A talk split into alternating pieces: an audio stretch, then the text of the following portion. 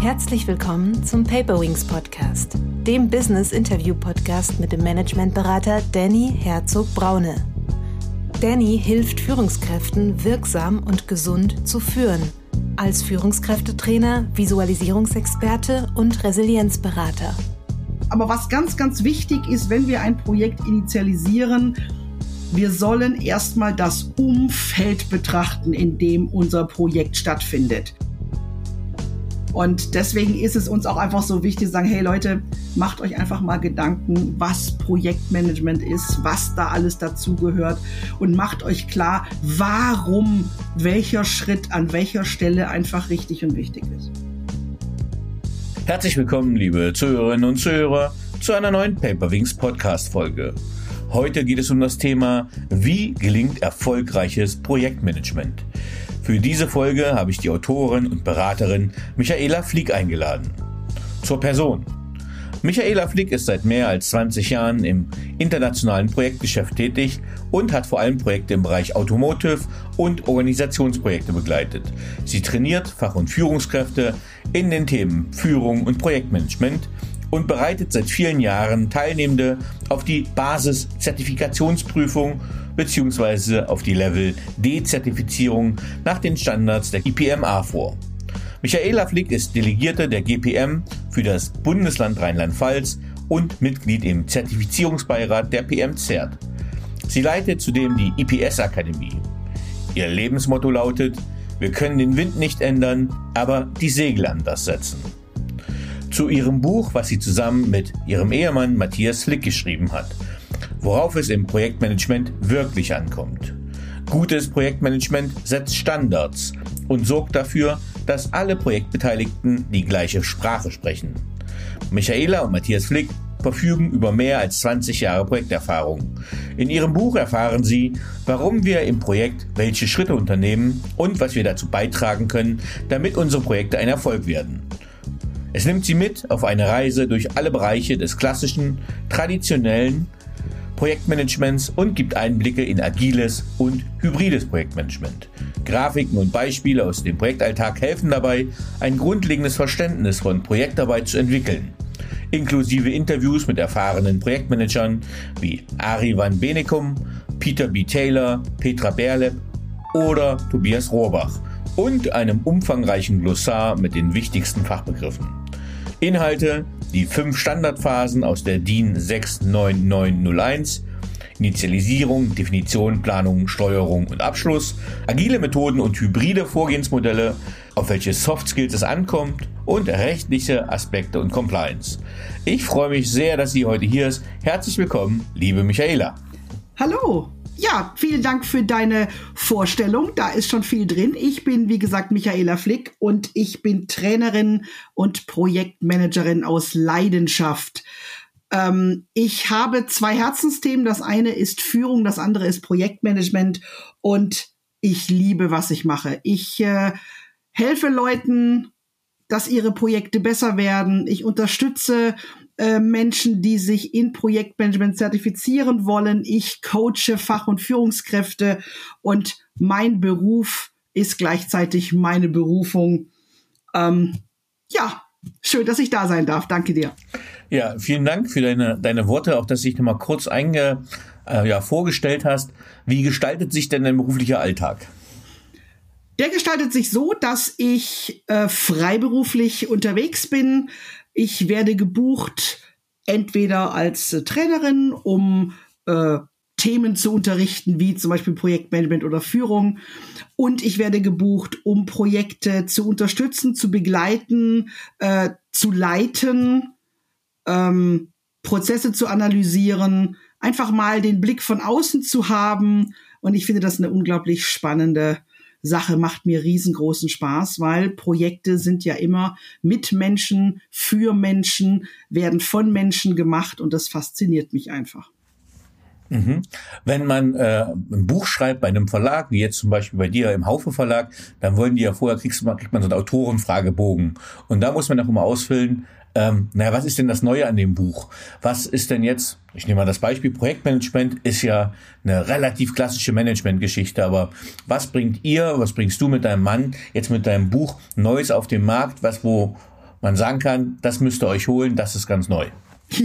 Das ist eine sehr gute Frage, weil tatsächlich, das ist so die, die Geschichte. Projektmanagementbücher gibt es wie Sand am Meer. Braucht es noch ein weiteres Buch? Ja, braucht es. Warum? Weil wir sehr, sehr stark auf dem warum muss ich an welcher Stelle welchen Schritt im Projekt unternehmen fokussieren.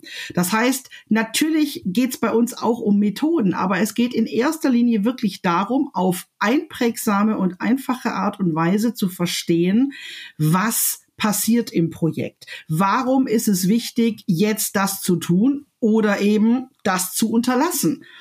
Und ähm, mein Mann Matthias und ich, wir haben eine sehr humorvolle Art, auch wenn wir unterrichten. Und äh, das Buch ist tatsächlich so ein bisschen entstanden, weil sehr, sehr viele Teilnehmende ähm, immer schon gesagt haben, Menschenskinder, Sie sollten tatsächlich mal ein Buch über Projektmanagement schreiben, dann wird man es wenigstens verstehen. Das ist dann nicht so abgehoben. Äh, und zwar sehr, sehr wichtig, sehr viele Beispiele zu haben, das Ganze sehr praxisnah zu gestalten. Und das Buch ist in erster Linie schon etwas für Leute, die wirklich mal wissen wollen, was ist denn dieses Projektmanagement, von dem alle reden.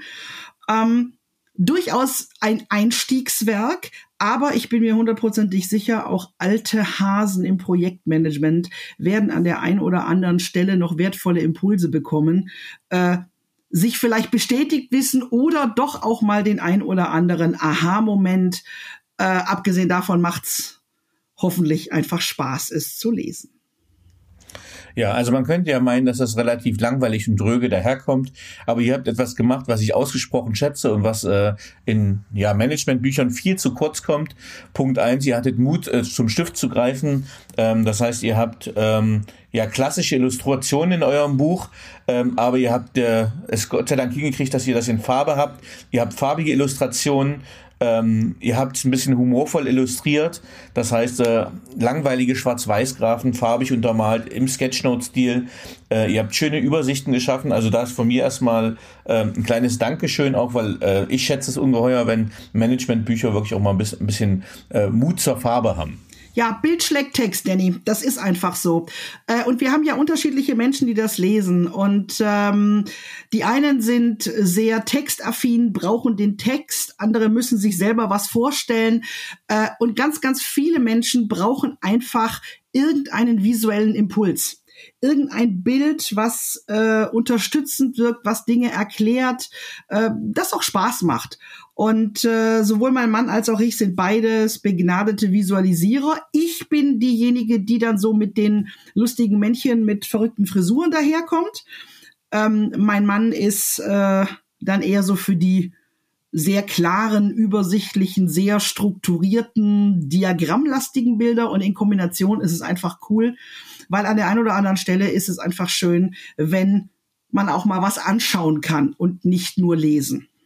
Ja, absolut. Also von daher, äh, es macht Spaß durchzublättern, durchzuschauen und ich freue mich dann auch auf die farbigen Tupfer neben den klaren, strukturierten Inhalten und da wollen wir jetzt auch direkt hingehen.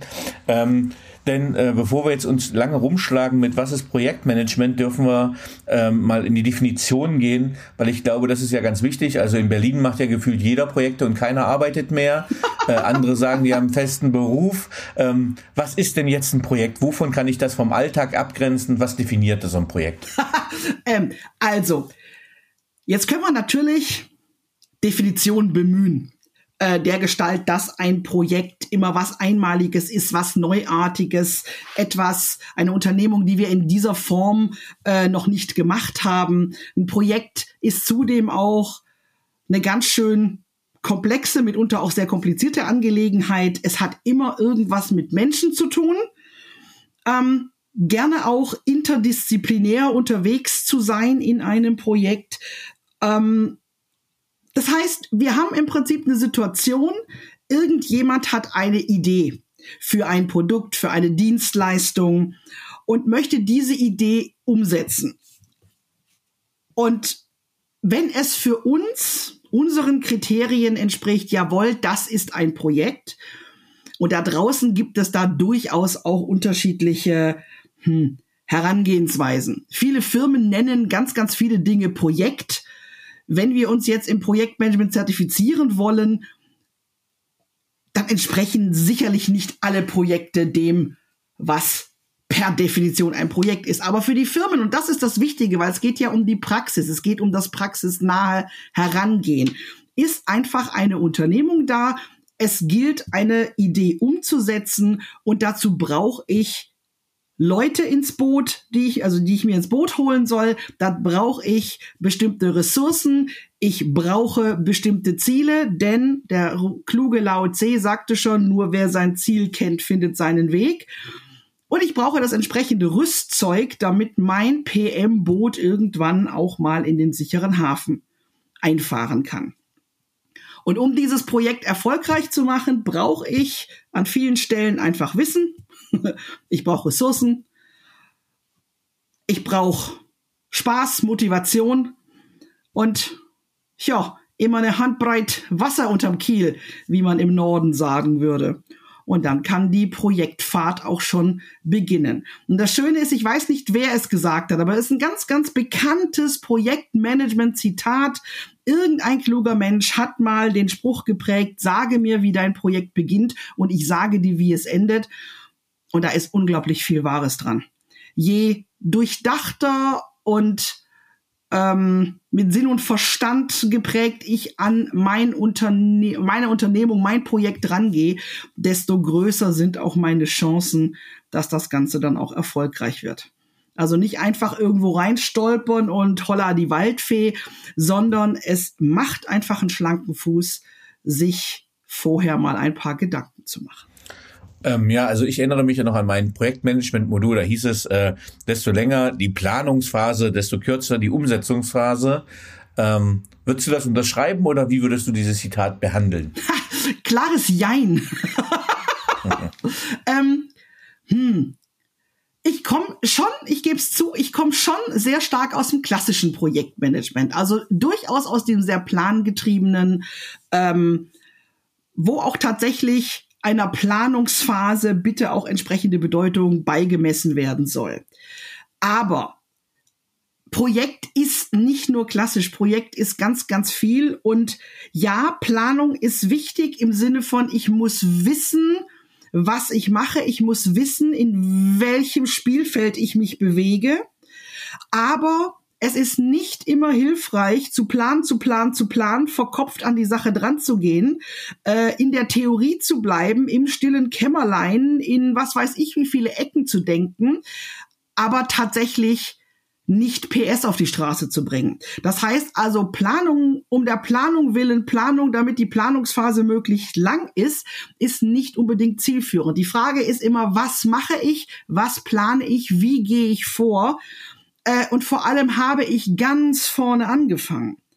Habe ich auf dem Schirm, was will mein Auftraggeber? Was ist für diesen Menschen, der bei mir ein Projekt beauftragt, was ist für den Erfolg? Was will der am Ende haben?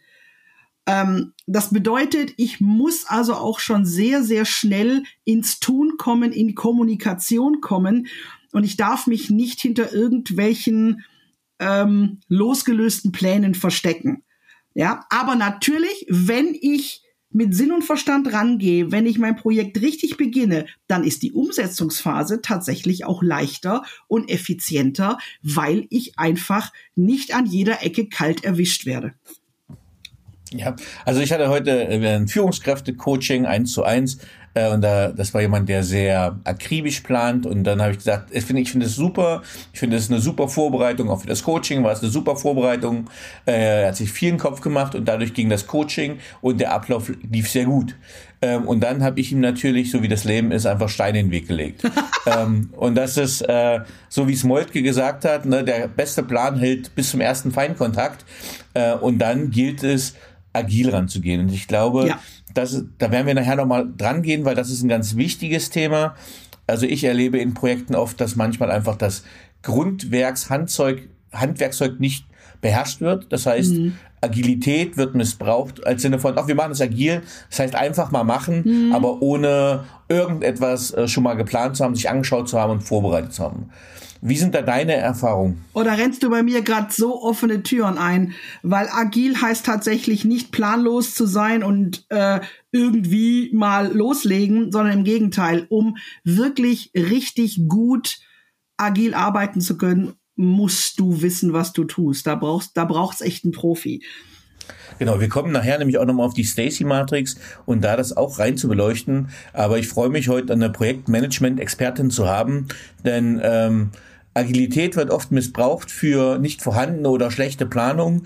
Und ähm, ich glaube, wir dürfen heute wirklich mal bei den Basics nochmal ein bisschen anfangen, bevor wir in die Agilität gehen. Und wir haben jetzt schon über Projektmanagement gesprochen und über Phasen. Mhm. Welche Phasen gibt es denn? Und vielleicht kannst du die auch gleich ein bisschen beschreiben. Ja, gerne. Also, ähm, naja, wenn wir jetzt bei der DIN sind, dann wäre die erste Phase die Initialisierungsphase. Das ist so tatsächlich dieses, fangen wir mal ganz vorne an, that is a Dampfmaschine. Das ist so der Moment, äh, es hat jemand eine Idee, äh, wir überlegen uns, hm, können wir da ein Projekt draus machen? Ist es überhaupt ein Projekt? Ähm, hm, oder ist es einfach nur irgendeine Aufgabensammlung, die wir abarbeiten? In der Praxis sieht es sehr, sehr häufig so aus, da kommt möglicherweise ein Auftraggeber, ein Kunde, der hat sein Lastenheft in Händen, sprich, was und wofür, das hat er sich schon überlegt. Und wir nehmen es jetzt feierlich entgegen und überlegen uns, hm, können wir das? Wenn ja, wie können wir das? Wie wollen wir das umsetzen? Ja, und da beginnt im Prinzip schon so ein bisschen Ping-Pong. Also Initialisierung tatsächlich so der erste Funke. Ähm, wir überlegen uns schon so die ersten hm, Situationen. Wir, wir überlegen uns, okay, was ist denn schon klar? Was ist unklar? Worüber sind wir uns noch nicht so einig? Ähm, möglicherweise äh, ist es auch sinnvoll, eine Machbarkeitsstudie zu machen, um zu sehen, hey, ist überhaupt Fleisch am Knochen? Kann ja durchaus auch sein, dass wir dann zu dem Schluss kommen, ach nee, doch nicht. Äh, lohnt sich jetzt nicht hier weiterzugehen. Aber was ganz, ganz wichtig ist, wenn wir ein Projekt initialisieren, wir sollen erstmal das Umfeld betrachten, in dem unser Projekt stattfindet. Sprich, was haben wir da für sachliche Faktoren, soziale Faktoren. Sprich, was gibt's da für Menschen? Was gibt's da für Situationen? Gibt's irgendwelche Richtlinien, an die wir uns halten müssen? Wo schießt's irgendwie? Ja, und das ist einfach schon mal die allererste wichtige Vorbereitung. Und dann gehen wir in die Definitionsphase. Und wie der Name schon sagt, definieren wir hier ein paar wichtige Dinge. Das heißt, wir überlegen uns tatsächlich in der Definitionsphase ähm, hm, Projektdesign. Wie wollen wir unser Projekt gestalten? Nach welchen Methoden wollen wir unser Projekt durchführen? Hängt natürlich auch immer so ein bisschen davon ab, äh, in was für einem Unternehmen, in was für einer Organisation befinden wir uns, wie sind wir hier strukturiert, was ist da bei uns so üblich. Ähm, das Projekt als solches eignet sich vielleicht eher für klassische Methoden oder ist es von vornherein klar, dass wir agile Methoden wie Scrum oder Kanban oder sowas anwenden? Ja, um da einfach mal so ein paar Dinge einfach festzulegen. Ganz, ganz wichtig ist hier natürlich auch ähm, Projekterfolg. Ja, was ist für unseren Auftraggeber ein Erfolg? Was sind die Erfolgsfaktoren, die eine Rolle spielen in unserem äh, Projekt? Dann geht es natürlich auch um Ziele. Und das klingt alles immer so einfach. Ähm, oh ja, Ziele formulieren, easy. Nein, ist es nicht. Auch wenn ganz, ganz viele Leute natürlich die Smart-Formel kennen und so. Aber das ist doch in meiner Erfahrung häufig so der Punkt, wo ganz, ganz viel richtig gemacht werden kann, aber leider nicht immer vieles richtig läuft. Ja, dass wir also nicht nur Termin, Kosten, Leistungsziele haben, sondern die auch richtig formulieren, dass wir sie auf dem Schirm haben, dass wir wirklich auch die Segel setzen können, um unseren Wind entsprechend zu nutzen. Dass wir zum Beispiel auch eine Abgrenzung machen, nicht Ziele definieren Ja, in vielen Projekten ist es so, so ein bisschen wie auf dem Hamburger Fischmarkt und dann noch die Makrele obendrauf und hier noch den Hering und dann kommt eins zum anderen und manche Projekte, die sind dann so aufgeblasen und ich krieg dann immer so die Krise, sagt, boah Leute, macht mal eben ganz äh, kurz mal eine Spur langsamer. Wo ziehen wir hier die Linie? Wo äh, sagen wir bis hierhin, das schnüren wir in unserem Projekt das passt in das Paket und hier ähm, können wir entweder nachträglich ein Nachfolgeprojekt machen oder können wir machen, dann müssen wir aber über andere Parameter sprechen. Und solche Sachen sind zum Beispiel in der, Initial, äh, in der Definitionsphase wichtige Themen. Naja, und dann. Ganz, ganz kurze Frage, ja. ganz kurze Frage hier reingrätschen, weil die ist so wichtig, diese Definitionsphase. Ähm, und ich glaube, es entstehen viele Projekte relativ ad hoc. Äh, der eine Manager, der eine Chef, der eine CEO hört von einem anderen CEO bei einem Biercall, bei einem abendlichen Getränk an der Barma, hier, wir haben das IT-Projekt gestartet, Mensch, super, CRM-Rollout, musst du unbedingt machen, das ist ein super einfaches System. Und dann geht er zurück und sagt, hier, macht mal, äh, das klingt gut, das hat mir der andere äh, Kollege gesagt, das wird erfolgreich. Das heißt, in der Definitionsphase ähm, was müssen die da schon alles mitbringen an, an Zielklärung? Denn ich erlebe oft, ähm, die Unternehmen sind voll mit Projekten und ich glaube, weiß nicht, ich glaube 70, 80 Prozent der Projekte werden überhaupt nicht erfolgreich umgesetzt. Was glaubst du, wie viel scheitert da schon in der Definitionsphase? Ich habe natürlich jetzt gerade keine, keine Statistiken zur Hand, aber ich glaube tatsächlich, das ist äh, relativ viel weil mhm. einfach Projekte nicht richtig angegangen werden, weil zum Teil reingestolpert wird, weil zum Teil ähm, auch mit falschen Vorstellungen in ein Projekt reingegangen wird. Ich gebe dir mal so ein Beispiel, neulich beim Kunden. Ähm, Kunde stellt sich vor, naja, Einführung eines ERP-Systems. Ah ja, super, ist ein IT-Projekt. Ich gucke ihn mit großen Augen an und sage, nein, das ist kein IT-Projekt, das ist ein Organisationsprojekt. Dann guckt er mich wieder an, sagt, wie? Ich sag, ja, weil das ist jetzt nicht einfach nur ein IT-Projekt. Ja, sondern da geht es um wesentlich mehr. Ich muss die Leute mitnehmen. Das sind massive Veränderungen. Das ist, hu, da krempelt einiges mal, ne, wird einiges von, von links nach rechts gekrempelt und wieder umgekehrt. Und das ist natürlich eine typische Geschichte, äh, dieses, ach naja, wir machen da mal eben ein Projekt oder man hat so halbe Vorstellungen und macht sich nicht richtige Gedanken, legt aber schon mal los äh, nach dem Motto, ach, das andere ergibt sich dann schon. Ja, es ergibt sich schon, aber mitunter verpulvern wir unnötige Ressourcen, bekommen graue Haare ohne Not, ja, zetteln möglicherweise einen Krieg an ohne Not. Ähm, und ähm, ja, ich glaube also, dass da schon also es können viele Weichen richtig gestellt werden, wenn man wenn man es denn bewusst macht. Und in der Praxis passiert ganz ganz viel. Ich komme aus dem Automotive, aus der Zulieferindustrie. Ähm, ja, ich weiß, warum einige Projekte nicht so wahnsinnig gut liefen. Oder ich weiß, wie, an welcher Stelle man sich einiges an ha, schlaflosen Nächten hätte ersparen können. Und deswegen ist es uns auch einfach so wichtig zu sagen, hey Leute, macht euch einfach mal Gedanken, was Projektmanagement ist, was da alles dazugehört und macht euch klar, warum welcher Schritt an welcher Stelle einfach richtig und wichtig ist. Ja, also ihr habt da auch ein mega cooles Schaubild, äh, eine richtig schöne, ja, fast Mindmap für die Definitionsphase, wo ihr einfach mal auch äh, die Teamphasen nochmal nach Tagman aufgezeigt hat, also Forming, Storming, Norming, Performing. Mhm. Dann tatsächlich äh, einfach die, ein Organigramm nochmal für die Projektorganisation. Das heißt, wer ist wo, wie beteiligt? Äh, ja. Sind ja auch immer Ressourcen. Wie hoch ist das Ganze auch aufgehängt? Zieldefinition, ganz wichtig, Kick-Off-Meeting äh, und da natürlich, wer ist alles bei und das, was ich extrem wichtig finde, was glaube ich ganz viele Menschen unterschätzen, ähm, gerade wenn wir noch so klassische Konzernstrukturen haben mit Silos etc., die mhm. Stakeholder-Analyse.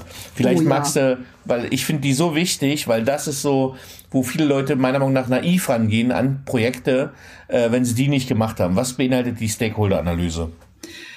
Also, Stakeholder, das sind ja, wie gesagt, die Personen oder Gruppen von Personen, die in irgendeiner Weise hm, eine Rolle spielen im Projekt. Entweder weil sie direkt beteiligt sind oder weil sie einfach Lust haben auf das Projekt, Interesse haben, aus, von den Auswirkungen betroffen sind. Und da muss ich einfach hinschauen, ähm, wer sind die? Was haben die für eine Einstellung zum Projekt? Ähm, wie viel Macht und Einfluss haben die? Wie sieht's mit der Betroffenheit aus? Wo ist möglicherweise Konfliktpotenzial? Ähm, ja, und ich muss einfach einen Zugang zu diesen Menschen finden. Denn diese Menschen können Freunde oder Feinde sein. Sinnvollerweise äh, habe ich sie auf dem Schirm, mache sie mir zu Freunden, gewinne Unterstützer für mein Projekt, äh, kann Konflikte im Vorfeld in irgendeiner Weise äh, vermeiden. Und dazu muss ich aber wissen, wie diese Menschen ticken. Ja, das heißt wirklich so diese Einstellung zum Projekt, Betroffenheit, Macht, Konfliktpotenzial, ähm, das ist einfach wichtig. Und da kann ich unterschiedliche Sachen machen. Ich kann das tatsächlich äh, tabellarisch für mich erfassen. Ich kann ähm, ein Stakeholder-Portfolio ähm, entwickeln und kann für die einzelnen Quadranten dann entsprechende äh, Kümmerungs- und Kommunikationsstrategien definieren, wie mit den unterschiedlichen Stakeholdern umgegangen werden soll. Der eine braucht viel Info, der andere wenig. Mit dem einen muss ich, keine Ahnung, einmal in der Woche über einen Golfplatz und äh, mit der anderen muss ich äh, einmal im Monat essen gehen. Aber das hilft mir ungemein, wenn ich weiß, wie die Menschen, die in irgendeiner Weise eine Rolle spielen in meinem Projekt, wie die ticken, was die bewegt, wovor die Angst haben, was sie aber auch hoffen, was sie erwarten. Denn ganz, ganz viel zwischenmenschlich äh, ist ja, naja, von Missverständnissen geprägt ja, wo wir einfach aneinander vorbeireden, wo äh, der eine das meint der andere was anderes versteht. Ähm, es sind ja gar nicht mal immer die großen Dramen zwischen Menschen, sondern es ist einfach so, dass zwischen Sender und Empfänger so ein paar atmosphärische Störungen sind. Und im Projekt kann das schon ganz schön blöd werden, wenn es mit den Menschen nicht funktioniert. Und deshalb ist das mit den Stakeholdern, wie du schon gesagt hast, sehr, sehr wichtig.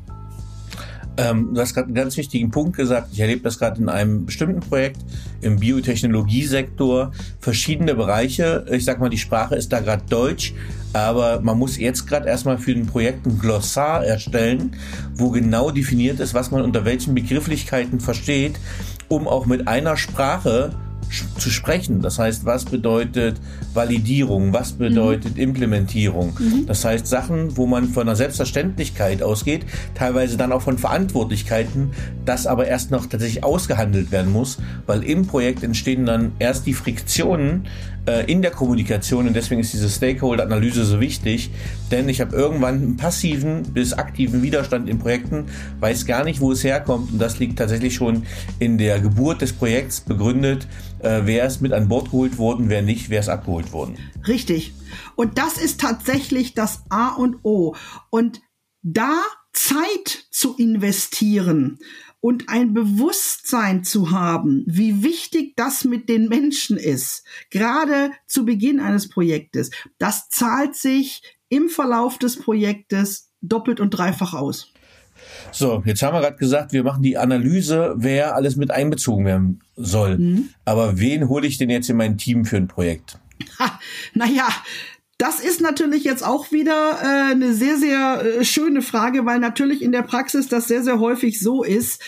Ähm, die und die und die sind verfügbar, die und die und die kannst du haben. Ähm, mhm.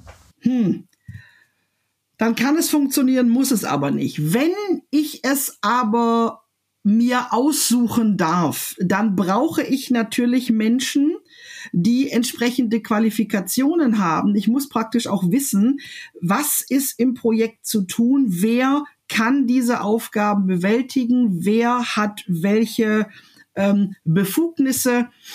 Ähm, und auf zwischenmenschlicher Ebene ja, den Tuckman hast du vorhin schon angesprochen, aber es gibt ja dann auch noch den Meredith Belbin und seine diversen Rollen, wo es eher so ein bisschen auf die hm, Charaktere der Menschen ankommt.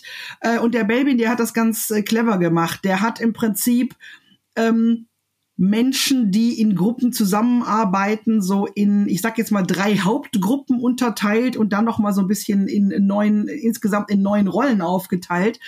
Und er hat einfach gesagt, es ist super, wenn wir in Gruppen Leute haben, die kommunikativ sind, ähm, kommunikationsorientiert unterwegs sind. Es ist sinnvoll, wenn wir Leute haben, die handlungsorientiert unterwegs sind. Und es macht auch noch einen schlanken Fuß, wenn wir wissensorientierte Menschen haben. Das heißt, wir brauchen auch so unterschiedliche Typen von Menschen. Wir brauchen den einen, der die Ärmel hochrollt und sagt, wo steht das Klavier, patsch, bumm und äh, raus und los. Wir brauchen aber auch die, naja, Berufsskeptiker, die einfach die kritische Brille aufhaben und die nicht sofort bei jedem Mal Juhu und schaffen wir und Chaka rufen, weil wir die einfach auch brauchen, damit wir nicht äh, die Risiken außer Acht lassen, sondern mit Sinn und Verstand an die Sache drangehen. Und wir brauchen aber auch die Leute, die einfach die Mega-Spezialisten in ihrem Bereich sind, damit wir da einfach auch eine bestimmte Treffsicherheit haben, damit die Dinge, die zu tun sind, auch richtig gemacht werden, damit die Qualität auch stimmt und damit das Endergebnis natürlich auch unseren Auftraggeber zufriedenstellt. Also ähm, das ist natürlich eine schöne Geschichte und wenn ich mir das immer so raussuchen dürfte, dann könnte ich mir die besten Teams zusammenstellen. Sehr, sehr häufig ist es in der Praxis aber so, dass ich nur an der einen oder anderen Stellschraube drehe und ansonsten einfach Leute zugewiesen bekomme. Und dann ist es natürlich ungleich spannender, denn dann muss ich es schaffen, aus diesen Menschen ein funktionierendes Projektteam zu machen. Mhm. Ähm, jetzt haben wir das zusammengestellt. Du hast jetzt, äh, ich sage aber nicht von Rudis Resterampe äh, die Low-Performer gekriegt, sondern äh, du hast jetzt wirklich die Leute, die du brauchst. Mhm. Und jetzt gehen wir in die Planungsphase. Ähm, und ich erlebe, dass da oft das grundsätzliche Handwerkszeug an Wissen einfach fehlt, um sowas zu machen. Weil gefühlt, ähm, ich bin jetzt mal wieder ein bisschen bewusst zynisch, macht jetzt jeder seinen Scrum Master, aber keiner macht mehr Projektmanagement, weil das das alte Zeug ist. Mhm. Jetzt können die alle Scrum moderieren, mhm. aber wissen nicht, wie man eigentlich ein Projekt plant. Mhm. Was sind denn was gibt's denn für Tools, die man kennen sollte, wenn man äh, in die Planungsphase geht, die man dann in die Anwendung bringen darf? Also, ein natürlich bekanntes Tool ähm, ist unser Phasenplan oder eine Phasenplanung. Völlig unabhängig jetzt davon, ob wir da jetzt von dem ach äh, so äh, zum Teil verpönten klassischen Wasserfallmodell reden, muss es ja gar nicht immer sein, oder ob wir über irgendwie Scrum oder sonst was sprechen.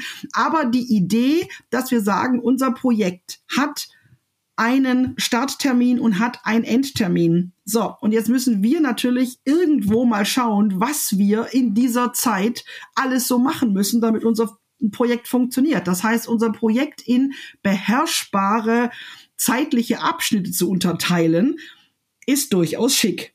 Also sowas gehört für mich definitiv zu einer Planungsphase dazu. Und da kann ich gerne jetzt auch mischen. Ich kann schauen, okay, wo sind die Phasen die Bereiche, wo ich ganz akribisch dran gehen kann? Wo sind die Bereiche, wo ich mir mega viel Flexibilität frei halten muss, damit das Ganze auch so kundenzentriert wie möglich ist? Aber ich brauche einfach so ein bisschen mundgerechte, gehirngerechte zeitliche Happen, in die ich mein Projekt unterteile. Also so eine Phasenplanung, wie auch immer die dann aussieht, ist schon mal schick.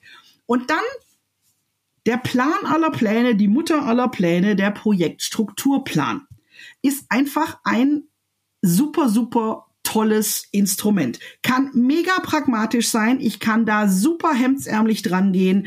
Ich kann von wirklich Kärtchen an äh, ein Metaboard pinnen bis hin zu äh, super toll mit Software und allem äh, Gedöns an die Sache drangehen.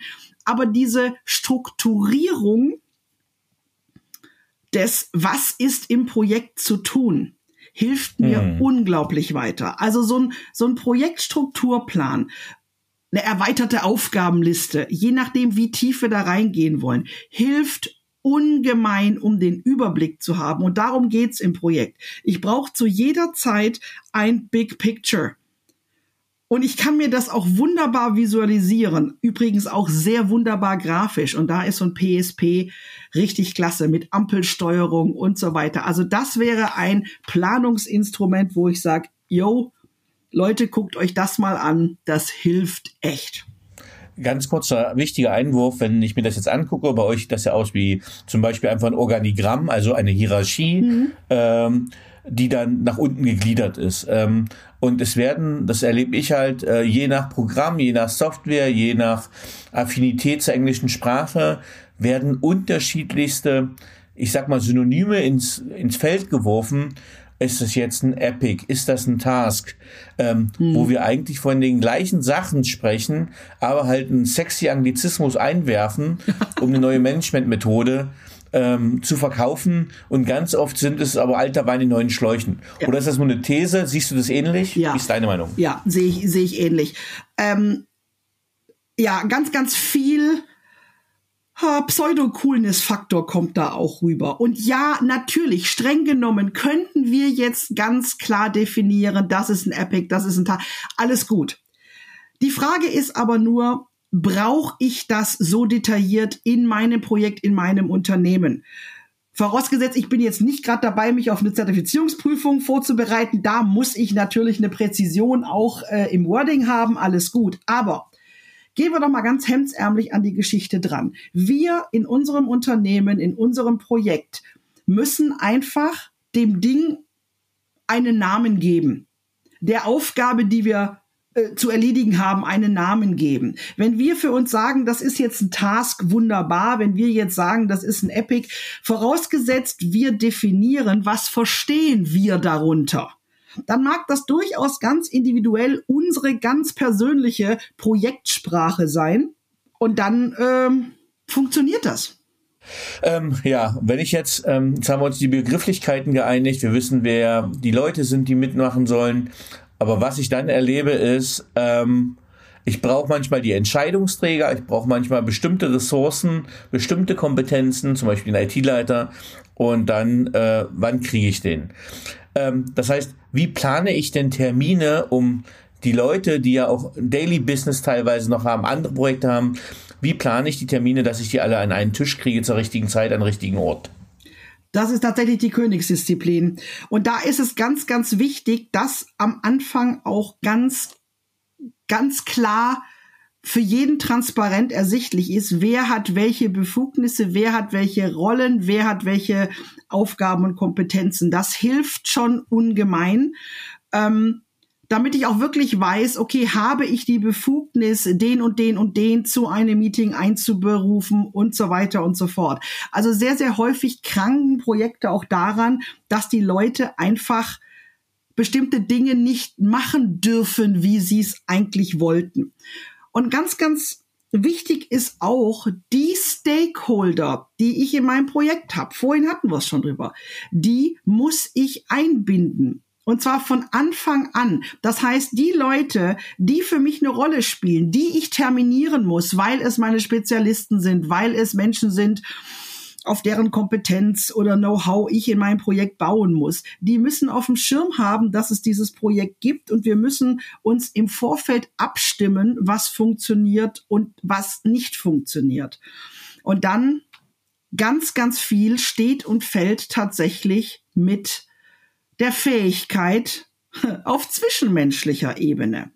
Das heißt, hm. ähm, natürlich bei Meetings, ich, ich soll mich an die an die Regeln halten. Das heißt, Meetings nur dann einberufen, wenn sie wirklich sinnvoll sind. Äh, Meetings natürlich entsprechend vorbereiten. Klar, das ist aber jetzt schon mal die Hausaufgabe, die ich jetzt mal voraussetze. Es ist für Leute furchtbar äh, frustrierend, die gehen zu einem Meeting, keiner ist vorbereitet, es zieht sich endlos, keiner hält sich an die Zeiten, es ist ein Satz mit X, dann habe ich natürlich ein denkbar schlechtes Gefühl und habe null Motivation, zum nächsten Meeting zu gehen. Wenn ich aber weiß, wenn ich zu einem Meeting eingeladen werde, dann habe ich meine Themen, über die ich berichte, beziehungsweise ähm, ich weiß, die und die und die Themen werden besprochen auf sehr effiziente Art und Weise, dann funktioniert es. Ähm, wenn ich zudem auch noch eine funktionierende Kommunikation habe, dass wir uns im Team mit wichtigen Stakeholdern wie auch immer austauschen über irgendwelche Kollaborationstools, äh, irgendwelche Kanäle, äh, Zugriff haben auf Informationen, da kann ich schon ganz, ganz viel abfangen, so dass die Meetings, die ich dann anberaume, dass die dann auch tatsächlich geprägt sind von das ist jetzt ein echtes Meeting, hier äh, kommt PS auf die Straße ähm, und das ist dann ganz, ganz wichtig. Aber im Vorfeld ist natürlich auch ähm, nicht zu unterschätzen, ich muss auf dem Schirm haben, überhaupt welche Ressourcen ich in meinem Projekt habe. Dafür ist übrigens wieder unser Projektstrukturplan super pragmatisch und hilfreich, weil ich mir für jedes für jede Aufgabe, für jedes Arbeitspaket, für jede Teilaufgabe, nennen wir es, wie wir es wollen, überlege, wen brauche ich und mir dann auch überlege, wann ist derjenige verfügbar oder wenn es sich um Ressourcen wie Maschinen äh, handelt. Ich kann nicht einfach irgendwo hingehen und sagen, bumm, und jetzt nehme ich die Maschine. Das muss eingestylt werden. Deswegen muss ich im Vorfeld idealerweise aber schon wissen, was brauche ich. Und das ist so der Moment, da ist es durchaus schick, ein bisschen planerisch und mit GMV, gesundem Menschenverstand an die Sache dran zu gehen, erleichtert mir mein Leben. Und wenn ich dann natürlich noch bestimmte Tools habe, die für, für mich, für mein Team, für uns funktionieren, ähm, sei es jetzt ein schnöder Outlook-Kalender oder irgendwelche coolen anderen äh, Tools, die man so hat, Messenger oder was auch immer, aber es muss fürs Projekt, fürs Team so funktionieren, dass alle damit arbeiten können. Und wenn dann auch noch gut und professionell gearbeitet wird, die Leute nachvollziehen können, was zu tun ist, dann sind die auch häufig bereiter, ihre Zeit zu investieren, weil sie eben wissen, es ist jetzt nicht eine verbambelte Zeit und hätte ich mir auch sparen können, sondern nee, das bringt uns jetzt weiter. Mhm. Ähm, ich greife mal ein bisschen in die Klischeekiste nochmal, hol was ganz Altes raus und dann aber auch meine Erfahrung aus Unternehmen. Und zwar erlebe ich halt oft, wir nehmen mal den Berliner Flughafen, der jetzt ja endlich steht, aber äh, ein Albtraum war, den sich kein Deutscher mehr angucken wollte, weil da so viel Geld versenkt war. Wenn man jetzt klischeehaft sagt, okay, die Deutschen waren eigentlich mal sehr gut in Projekte planen und umsetzen. Mit deiner PM-Brille, was würdest du sagen, warum scheitern gerade große Projekte, warum werden die so, ich sag's bewusst, abartig teuer, äh, jenseits von Gut und Böse? Was ist da schiefgelaufen? naja, also in dem speziellen von dir angesprochenen Fall äh, tatsächlich äh, wirklich, ich, ich nenne es jetzt mal ein bisschen vorsichtig, Arroganz dieses, ach, äh, das, das machen wir jetzt einfach mal. Haben wir zwar noch nie gemacht, aber wir machen das jetzt, anstatt jemanden zu fragen, der sich auskennt. Sehr häufig ist es wirklich ähm, unterschätzen, um was es geht und zu blauäugig an Sachen dran zu gehen. Und deswegen ist es ja gerade wichtig, im Vorfeld sich zusammenzufinden, sich Gedanken zu machen, ähm, auch Risiken in die Waagschale zu werfen. Es gehört leider, leider, leider gar nicht immer zu jedem äh, Projektauftakt dazu, äh, einen Risikoworkshop zu machen oder überhaupt mal eine Risikoanalyse. Ach nee, hm, war, hm, machen wir nicht. Ja, je besser wir sind und je durchdachter wir an die Sachen drangehen, desto größer sind unsere Chancen, dass wir erfolgreich sind. Und ähm, Manchmal ist es auch tatsächlich falsche Sparsamkeit. Das heißt, am falschen Ort gespart. Ach, das brauchen wir jetzt nicht. Das können wir schon irgendwie. Fliegt uns möglicherweise an anderer Stelle ganz, ganz bös um die Ohren. Stichwort übrigens auch Projektmanagement. Äh, Projektmanagement, das kann doch jeder, ist ja, äh, da müssen wir jetzt nicht, nee, was, mh. Hm. so ja, Projektmanagement und damit auch Projektmanager, die ihr Handwerk verstehen, kosten Geld. Die aber nicht zu haben und Projektmanagement nicht anzuwenden, kostet ungleich mehr Geld. Ähm, das ist ein bisschen eine Einstellungssache. Manchmal ist es tatsächlich, Hochmut kommt vor dem Fall. Und äh, wenn die Leute sagen, ach, das bisschen, da muss man doch nur, ohne eigentlich wirklich zu wissen und dann hinterher zu merken, hoppla, war wohl doch nicht, da muss man doch nur. Und manche müssen halt durch mhm. Schmerzen mhm. lernen. Mhm. Ähm, ich habe immer gerne das Beispiel für ein Haus genommen, für ein Projekt. Also auch äh, ich finde immer Hausbauer haben, sind gute Projektmanager, weil die ganz viel lernen durften im Prozess. Oft schmerzhaft, weil es uns Koordination von ähm, ja, Handwerkern gibt. Also da sieht man, glaube ich, immer ganz gut. Äh, man hat einen Plan, man hat eine Idee, man hat einen Kostenrahmen, äh, dann wird es irgendwie umgesetzt und dann sieht man, okay, wie gelingt es dann. Ähm, aber wann erkennt man, wann es beim Haus ist relativ einfach. Da sieht man, das Haus steht irgendwann und man kann einziehen. Aber wie erkennt man, wann die richtige Abschlussphase ist?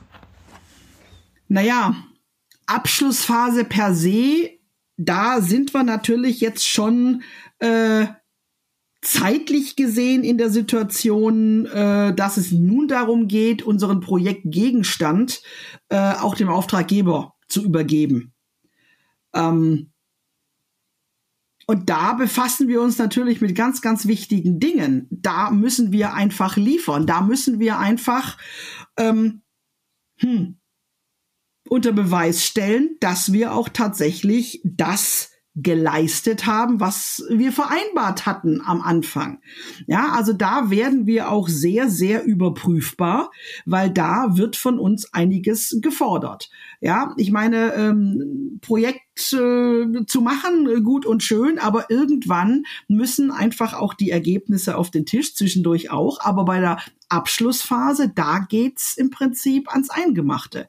Da stehen wir auf dem Prüfstand, da ähm, gibt es verschiedene Abschlüsse. Wir haben natürlich zum einen den externen Abschluss, also mit dem Auftraggeber, der da mal ganz genau hinguckt, der auch dann äh, dreimal um den Projektgegenstand rumläuft und mal checkt, ob alles denn auch so äh, passt.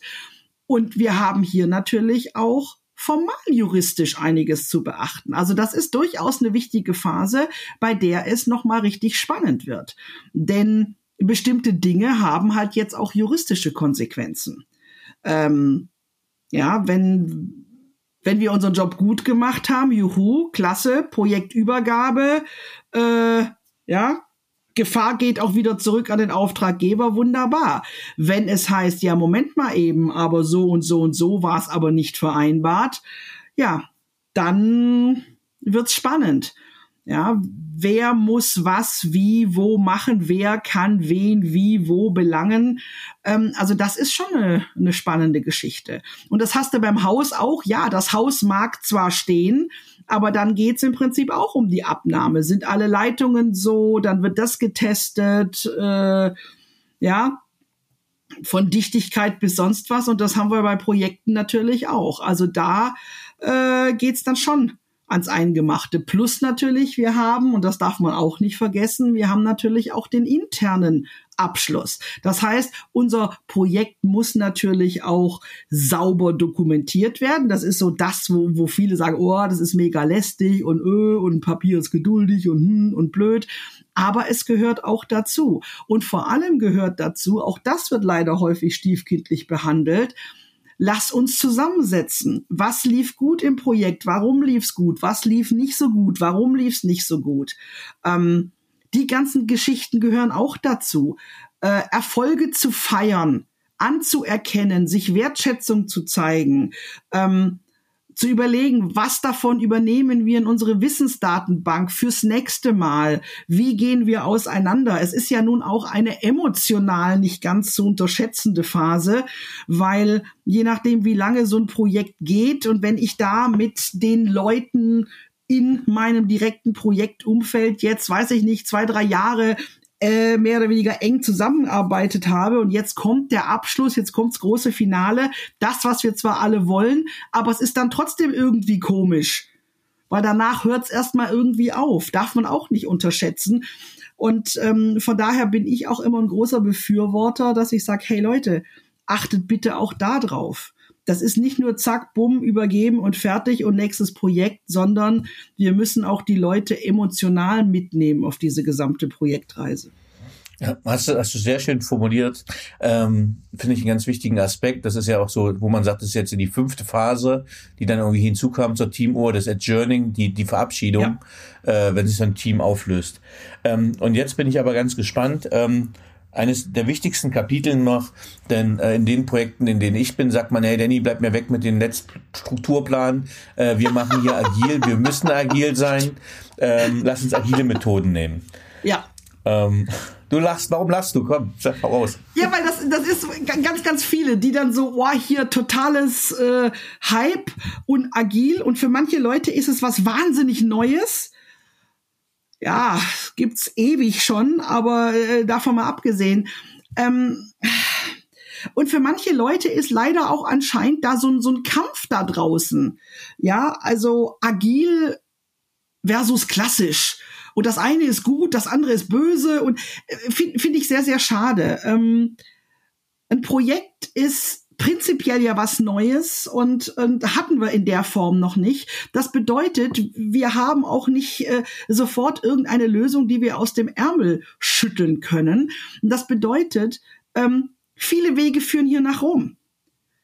Bestimmte Dinge kann ich wunderbar klassisch machen und bestimmte Dinge ist wunderbar agil. Ähm, aber agil, um, oh, Hauptsache mal agil zu machen, ohne dass die Leute eine Ahnung haben, was das denn bedeutet, ohne dass das viel zitierte Mindset passt, bringt ja. halt auch nichts. Das heißt also, irgendeine Modeerscheinung zu machen, weil es gerade so cool klingt, ähm, das ist dem Projekt nicht unbedingt zuträglich. Und da würde ich genau, da habt ihr Kapitel 7, das nennt sich agile Methoden und ja. hybride Vorgehensmodelle. Ja. Und hybride Vorgehensmodelle klingt nach einer Friedenspfeife, um die beiden so ein bisschen zu vereinen. Ja. Vielleicht kannst du ja. dazu was sagen. Ja, wobei, Achtung, bei Hybrid, ähm, es muss nicht zwangsläufig äh, klassisch mit agil sein, ist es natürlich häufig. Hybrid bedeutet natürlich auch, ich kann unterschiedliche agile Methoden mischen so dass es passt. Ich kann unterschiedliche klassische Ansätze mischen, so dass es passt. Also Hybrid ist halt immer so das Beste aus allen Welten. Aber auch da muss mhm. ich halt gucken, was passt zu meinem Projekt, was funktioniert für uns, weil darauf kommt's an. Und das ist ja übrigens auch so eine geniale Geschichte. Der Grundgedanke auch des agilen Manifests, das geht wirklich auch darum, was braucht das Team? Damit die gut arbeiten können. Ja, also Agilität, das ist, ähm, einer unserer Interviewpartner hat das so wunderbar beschrieben. Ähm, das ist eine, eine unglaublich spannende Leinwand, auf die wir alle möglichen Dinge zeichnen können. Wir haben unglaublich viel Flexibilität, weil das ist ja eben gerade nicht das Starre. Aber es steht und fällt natürlich mit der Einstellung, mit dem Mindset, wie man so schön sagt, ähm, aber braucht unglaublich viel Wissen und unglaublich viel Kompetenz. Also nicht einfach dieses, ach, wir haben keine Ahnung, wir machen jetzt mal irgendwie. Das ist bitte eben keine agile Vorgehensweise. Das wäre dann immer noch husch-fusch oder inkompetent. böse ausgedrückt. Du hast eigentlich schon einen schönen, du hast schon fast einen schönen Schlusssatz gesagt, aber wenn wir unser Gespräch bis hierhin mal zusammenfassen würden, ja. was würdest du sagen, in wenigen Sätzen, wie gelingt erfolgreiches Projektmanagement? Indem ich zum einen auf dem Schirm habe, Projektmanagement ist wichtig, sollte bitte angewandt werden, ergo, ich brauche Wissen über Projektmanagement. Ähm, ich muss mich mit dem Thema beschäftigen und es gibt äh, viele wunderbare Schritte, die ich machen kann, die ich richtig machen kann, damit die kleinen Zahnrädchen auch gut ineinander äh, greifen. Ich brauche zum einen fachliches Wissen über mein Projekt, über, äh, über das Thema, um das es geht. Ich brauche Wissen über Projektmanagement. Ich brauche aber, und das darf man bitte niemals unterschätzen, ich brauche einfach auch ein Händchen für Zwischenmenschliches. Ich muss einfach mit den Leuten klarkommen, ähm, weil Projekte sind mit Menschen, für Menschen, von Menschen. Das heißt, diese zwischenmenschliche Komponente, die sogenannten Soft Skills, wobei ich den Begriff nicht so sehr mag. Soft Skills klingt so ein bisschen nach leicht möglicherweise auch nach unwichtig. Ich nenne sie ganz gerne Power Skills. Und die brauche ich unbedingt, weil wir uns einfach in Situationen befinden, in denen wir vorher noch nicht waren. Ähm, das heißt, es passieren Dinge einfach auch mal unvorhergesehen anders. Wir haben neue Situationen. Wir müssen einfach flexibel auf den Füßen sein. Wir wissen nicht immer, wo es schießt. Denn das ist ja das Spannende an Projekten. Das ist alles außer Standard und Schema F. Ähm, und es kann bunt und chaotisch zugehen. Ich persönlich finde das eine wunderbare Herausforderung. Wichtig ist auch, dass ein Projekt gut gelingt, immer mal wieder atmen. Klingt jetzt so bekloppt, ist aber wirklich tatsächlich so ein Thema. Einmal tief durchatmen, Fokus, gesunden Menschenverstand aktivieren, nochmal durchatmen, sich den Überblick verschaffen. Das ist ganz, ganz wichtig, zu jeder Zeit das Big Picture auf dem Schirm zu haben. Und dann einfach Ärmel hochkrempeln und loslegen. Am Ende wird alles gut und wenn es noch nicht gut ist, dann ist es noch nicht das Ende. Ich glaube, zum Teil gilt das auch für Projekte. ja. Hast du super gesagt, hast eines meiner meistgenutzten und liebsten Wörter gesagt, nämlich Fokus, äh, weil der geht oft mal verloren. Ähm, ja, äh, vielen Dank für die Zusammenfassung. Jetzt hätte ich noch ein paar persönliche Fragen an dich. Ja, schieß los. Was braucht Führung deiner Meinung nach heute wirklich? Ha! Wunderbar. Ha, liebe ich. Ganz viel Empathie und Wertschätzung. Es braucht aber auch viel Wollen und Können. Ähm, nicht jeder, der in einer Führungsposition ist, will es auch sein. Und das ist schade. Und dann gelingt Führung auch nicht so wirklich. Und nicht jeder, der in einer Führungsposition ist, hat auch das entsprechende Können. Das ist genauso schade. Und dann braucht's auch noch, ja, Charakter, macht einen schlanken Fuß. Und was mir auch immer ganz wichtig ist und mit welchem Thema sich Führungskräfte äh, unbedingt beschäftigen sollten, ist der Bereich Ethik. Und ich glaube, das ist immer mehr im Kommen, ähm, um auch mal in den Raum zu werfen, künstliche Intelligenz. Ich glaube, das wird auch noch mal ein ganz neues, einen ganz neuen Blickwinkel auf Führung werfen. Und da ist tatsächlich Ethik auch ein wichtiger Bereich, der für mich zur Führung dazugehört. Ja, super. Auf welche berufliche Leistung bist du besonders stolz, beziehungsweise hast du dich besonders gefreut? Tatsächlich ähm, alles, was so mit äh, meinem Trainer-Dasein zu tun hat, äh, wirklich Menschen zu unterrichten und zu den Themen auch tatsächlich Bücher zu schreiben. Macht mega Spaß. Ich bin äh, super, super stolz. Äh, zwei Bücher habe ich jetzt geschrieben. Eins zum Thema Führung, das war 2020 und jetzt das mit Matthias zusammen. Das ist so unser großes Baby. Also da bin ich jetzt richtig so stolz wie Bolle. mhm. Welche Fähigkeit bzw. Fertigkeit möchtest du gerne haben, die du noch nicht hast? Ha, ich würde gerne beamen können. So wie bei Star Trek, so beam me up, Scotty. So dieses Zack in einem Fingerschnips von jetzt mal kurz nach Hamburg. zum Kaffee äh, mit einer Freundin treffen und dann wieder mit Fingerschnips zurück. Das fände ich super cool. Welche drei Bücher haben dich am meisten geprägt bzw. beeinflusst? Hm, also als Kind ähm, Ronja Räubertochter von Astrid Lindgren mhm. und die unendliche Geschichte von Michael Ende. Mhm. Das war so tatsächlich so, das hat mich unglaublich äh, bewegt. Habe ich auch beide Bücher mehr, mehrfach gelesen, verschlungen. Ich fand die einfach unglaublich toll. Beruflich gibt's aber auch zwei, da werden sogar vier Bücher, aber auch beruflich gibt's zwei Bücher, die ich klasse finde. Vielleicht kennst du sogar äh, das eine oder andere. Das eine ist äh, die Business-Visualisierung von Christian Botter ähm, und äh, vom Bernhard Schloss und vom dem dritten Autor Reinhold, ich glaube Bernie Reinhold heißt er. Mega, mega toll. Ähm, ist das das da rote Buch, das rot-schwarze?